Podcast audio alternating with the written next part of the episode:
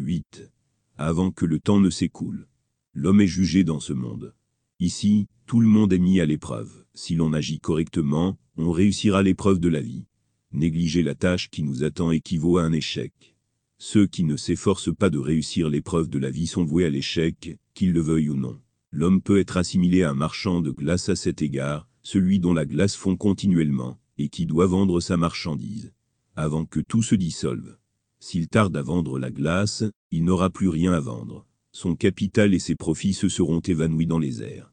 Ce même principe s'applique à la vie de l'homme. L'homme se dirige rapidement vers une fin triste. Il n'y a qu'une chose qu'il puisse faire pour éviter un désastre, et c'est utiliser au mieux le temps qui lui a été alloué sur Terre. Un vendeur de glace, qui réussit est celui qui vend sa glace, avant qu'elle ne se soit dissoute. De même, une personne qui réussit est celle qui met sa vie à profit, avant qu'elle ne se termine, et se prépare à ce que la vie vienne, avant qu'elle ne soit sur lui. 9. Quand apprendront-ils? L'homme a reçu la liberté de choix dans ce monde, car ce monde est pour l'épreuve de l'homme, et l'homme ne peut être testé que s'il est libre de faire ce qu'il veut, s'il est libre de choisir, entre le bien et le mal, et libre d'utiliser les opportunités et les potentialités qui lui ont été données de la manière qu'il choisit. Sa liberté, cependant, sera de courte durée. Si quelqu'un veut rejeter la vérité dans ce monde, il n'aura aucune difficulté à trouver des mots pour se justifier. Si quelqu'un souhaite nier le véritable appel à la religion, il trouvera d'autres croyances dans lesquelles il pourra se réfugier. Si quelqu'un choisit d'ignorer l'appel de Dieu, il trouvera d'autres choses auxquelles s'accrocher dans ce monde, ce qui l'endormira dans un faux sentiment de sécurité.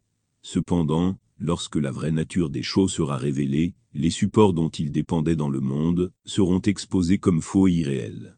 Lorsque l'homme ressuscitera des morts, et que Dieu apparaîtra dans toute sa gloire, l'homme sera impuissant devant le Seigneur. Il n'aura d'autre choix que d'accepter ce qu'il avait l'habitude de nier dans le monde. Si l'homme connaissait seulement la nature impressionnante du dernier jour, il cesserait les vaines conversations auxquelles il se livre sans cesse dans ce monde. Il s'abstiendrait de tous les crimes qu'aucune exhortation humanitaire ou morale ne pourrait l'empêcher de commettre. 10. La tragédie de l'homme. L'homme a perdu tout sens de la réalité dans ce monde.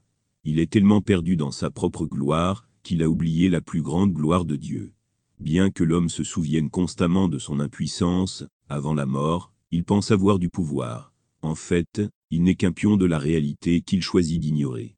L'homme rompt ses promesses, il ne paie pas aux gens leur dû, il ne s'incline pas devant la vérité, il accuse les autres, mais n'admet pas ses propres erreurs, il se détourne du faible, et salue le fort, il fonde sa vie sur le désir plutôt que sur le principe, il persécute les opprimés, et se recroqueville devant les puissants, il se concentre sur lui-même plutôt que sur Dieu. La peur de l'enfer et le désir du ciel ne dominent pas sa vie, il n'est guidé que par les appréhensions et les désirs du monde. L'homme continue dans ses mauvaises voies et oublie que ce faisant, il s'éloigne davantage du paradis, et se rapproche de l'enfer. C'est la tragédie de l'homme. Il ne se soucie pas de ce qu'il y a de plus à désirer. Il n'a pas peur de ce qu'il y a de plus à craindre.